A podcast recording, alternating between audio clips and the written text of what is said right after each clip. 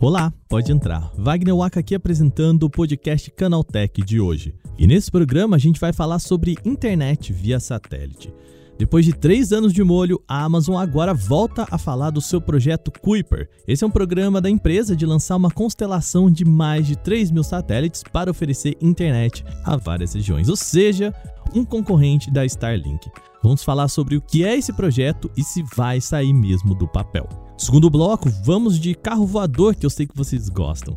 Nós já comentamos aqui no podcast sobre modelos que ainda precisam sair do papel, mas agora é hora da realidade. Uma concorrente chinesa da Tesla fez o primeiro voo com seu modelo Xpeng X2 em uma feira de tecnologia em Dubai. Pois é, tem carro voando por lá. No último bloco, temos uma tecnologia nova que pode salvar a vida de mergulhadores. Uma tecnologia super inovadora e interessante. E esses são os temas de hoje. Começa agora o nosso podcast Canaltech, o programa que traz tudo o que você precisa saber do universo da tecnologia para começar o seu dia.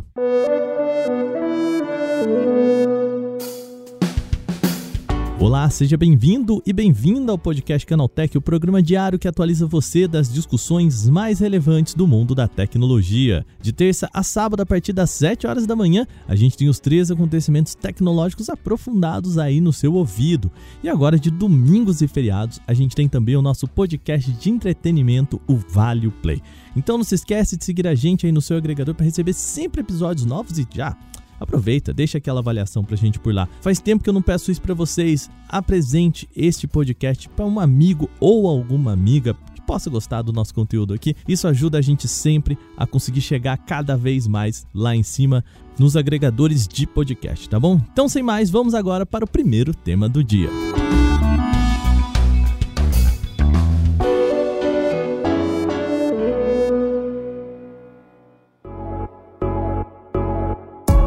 Nosso programa começa com um projeto concorrente da Starlink. É o projeto chamado Kuiper da Amazon. Ele foi anunciado em 2019 e desde 2020 já tem autorização para lançamento, mas até agora nada. Nessa semana, contudo, a Amazon atualizou a ideia. Segundo a empresa, os lançamentos vão começar no primeiro trimestre do ano que vem. A empresa de Jeff Bezos fez um acordo com a United Launch Alliance, a ULA, para o lançamento que vai ocorrer também na estreia do novo foguete Vulcan. Ele também vai levar ao espaço o lander lunar Peregrine da Astrobotic. Nesse lançamento inaugural da Cooper, serão lançados também dois satélites em caráter de testes, tá? São só dois satélites por enquanto em caráter experimental. É o CuperSat 1 e CuperSat 2. E tá tudo bastante atrasado, tá? O foguete Vilca mesmo, que vai levar tudo isso, já deveria ter sido lançado há alguns anos. A causa do atraso foram imprevistos com o projeto e testes do motor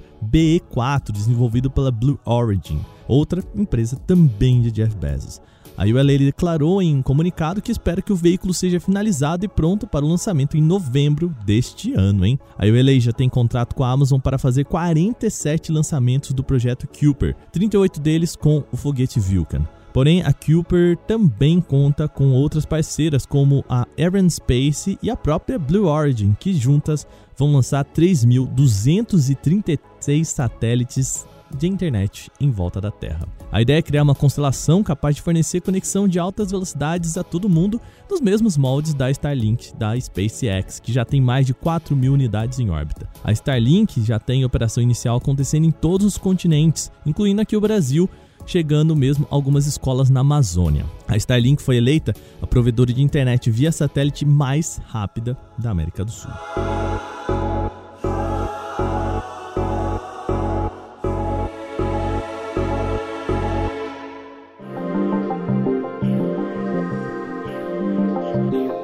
No segundo bloco, agora vamos falar de carro voador. A montadora chinesa Xpeng divulgou como foi o primeiro voo do X2, o seu carro voador que vem desenvolvendo para realizar voos curtos e em baixa altitude nas cidades. O evento aconteceu no Dubai World Trade Center e foi uma das atrações do primeiro dia de evento do Gitex Global, uma feira de tecnologia lá de Dubai.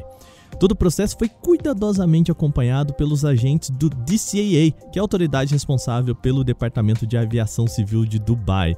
E, boa notícia, ocorreu sem qualquer tipo de problema ou imprevisto. O que a gente chama aqui sempre de carro voador tem, na verdade, um nome técnico, tá? É VTOL, que é sigla para veículo com pouso e partidas verticais, ou seja, ele pousa, ele levanta e pousa verticalmente, tá bom? Quando são elétricos, no caso do X2, eles também ganham um E ali na frente. Então a gente está diante do que se chama de eVTOL, que é um veículo elétrico com pouso e decolagem verticais. Mas cá entre nós, o nome carro voador é bem mais legal, vai. Pois é, e nesse primeiro voo, o X-2 pairou sobre o solo por alguns instantes, percorreu uma distância curta pelos céus de Dubai e retornou para a base sem sustos.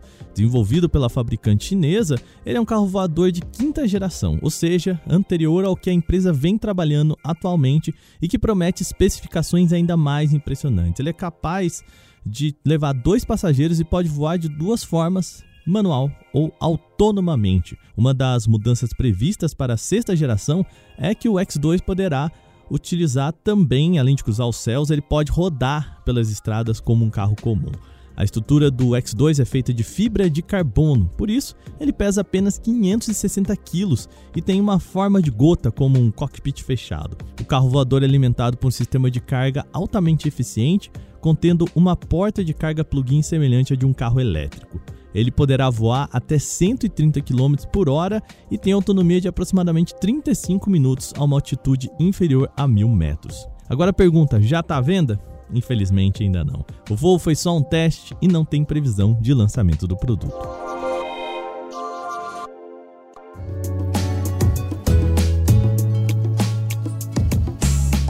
Vamos para o nosso terceiro bloco agora falar de um sensor bastante tecnológico utilizado para salvar a vida de mergulhadores. Pesquisadores da Universidade de Fuzhou, na Índia, desenvolveram um novo sensor de movimento subaquático que é capaz de enviar um alerta caso um nadador ou um mergulhador esteja se afogando ou mesmo precisando de ajuda durante uma situação de emergência debaixo d'água. Segundo os cientistas, o dispositivo possui um sistema de detecção que consegue analisar o movimento do usuário em tempo real, soando um alarme quando a pessoa deixar de mover as pernas ou os braços.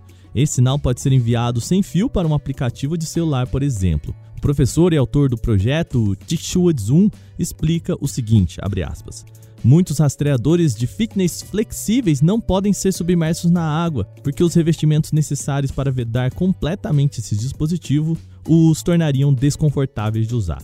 O nosso sensor foi projetado para proteger a parte eletrônica sem incomodar o usuário, fecha aspas. E para criar esse rastreador de movimentos impermeável e confortável, os pesquisadores utilizaram camadas finas e uniformes de polidimetilsiloxano, que é uma mistura de polímeros capaz de repelir água e evitar que equipamentos eletrônicos sejam danificados quando submersos. Ao mergulhar um pedaço de tecido feito de malha de poliéster a uma solução de óxido de grafeno e ácido iodídrico, os cientistas conseguiram criar um material contendo nanopartículas de polidimetilsiloxano, que além de proteger contra a água, também é maleável e fácil de usar. Durante os testes realizados em laboratórios, pesquisadores combinaram um sensor de tecido com uma fonte de alimentação e um sistema de monitoramento de movimentos subaquáticos, que é capaz de transmitir dados em tempo real sem fio para um telefone celular fora d'água. Quando esse dispositivo inteligente foi conectado a uma boneca motorizada para simular o movimento de natação de uma pessoa de verdade, o aplicativo no smartphone recebeu os dados de movimentação das pernas do brinquedo quase que instantaneamente e com uma precisão de 98%. Agora terminadas as principais notícias de hoje, vamos para o nosso quadro Aconteceu também.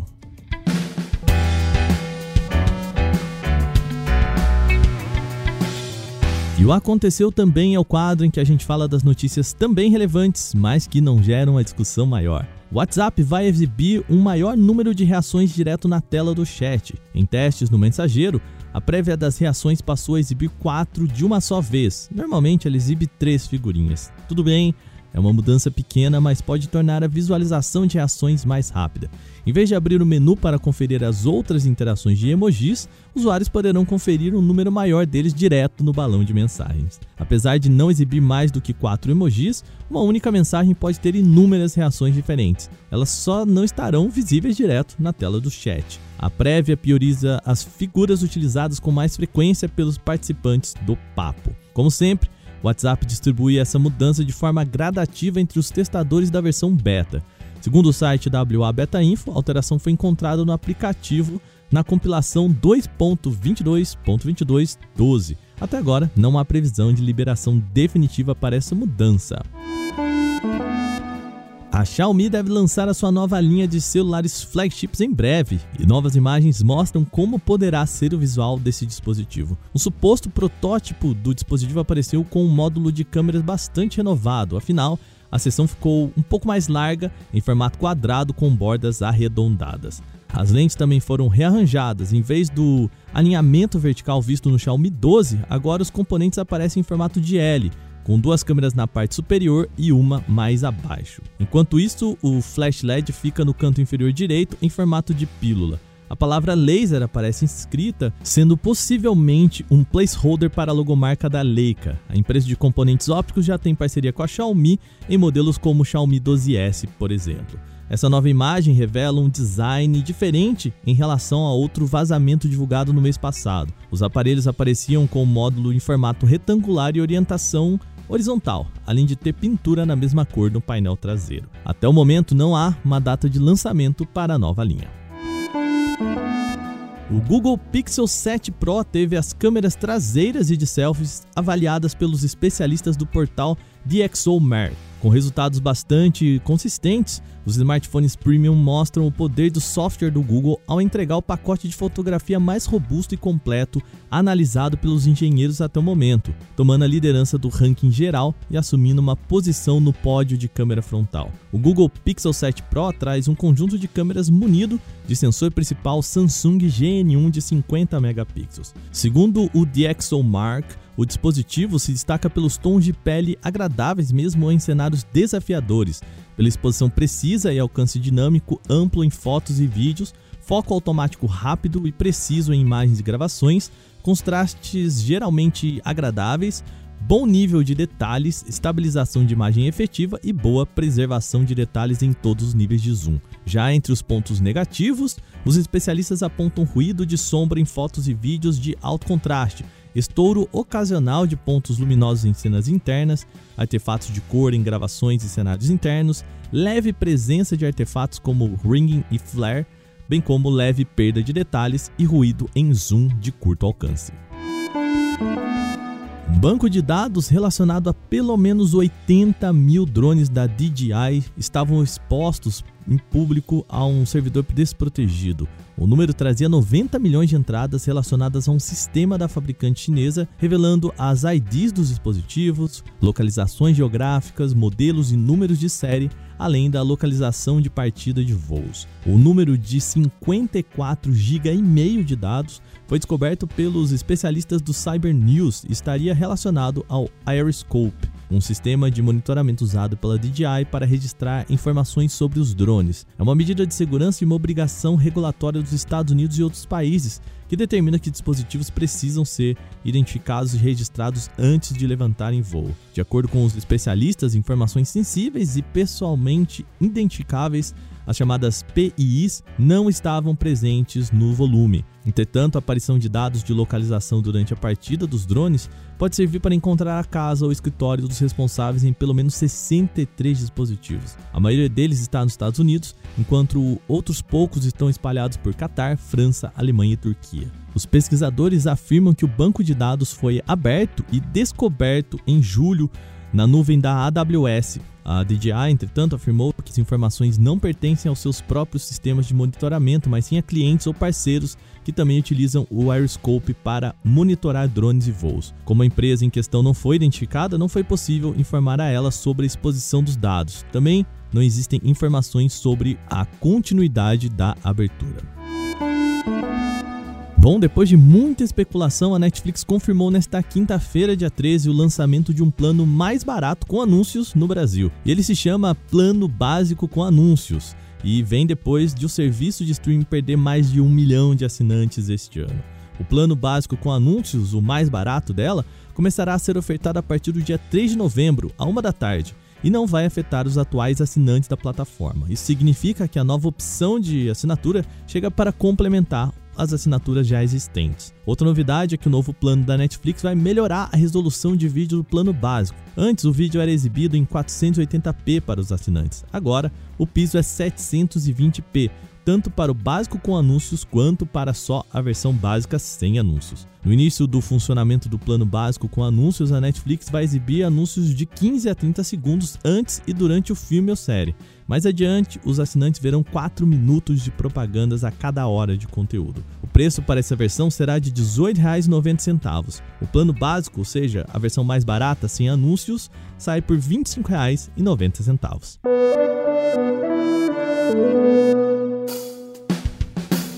Com essas notícias, o nosso podcast Canaltech de hoje vai chegando ao fim. Lembre-se de seguir a gente e deixar uma avaliação em seu agregador de podcast se você utiliza um. É sempre bom lembrar que os dias da publicação do nosso programa são de terça a sábado com as notícias de tecnologia e também de domingo o nosso Vale Play, o programa de entretenimento, sempre às 7 da manhã para acompanhar o seu café. Esse episódio foi roteirizado e apresentado por mim, Wagner Waka, com edição de Natália Improta. A coordenação é de Patrícia Gnipper. O programa também contou com reportagens de Igor Almenara, Vinícius Mosquen, Renan da Silvadores, Felipe Demartini e Jones Oliveira. A revisão de áudio é da dupla Gabriel Rimimari e Capetinho e a trilha sonora é uma criação de Guilherme Zomer. Agora a gente vai ficando por aqui. Amanhã tem mais aqui no nosso podcast Canaltech. Até lá. Tchau, tchau.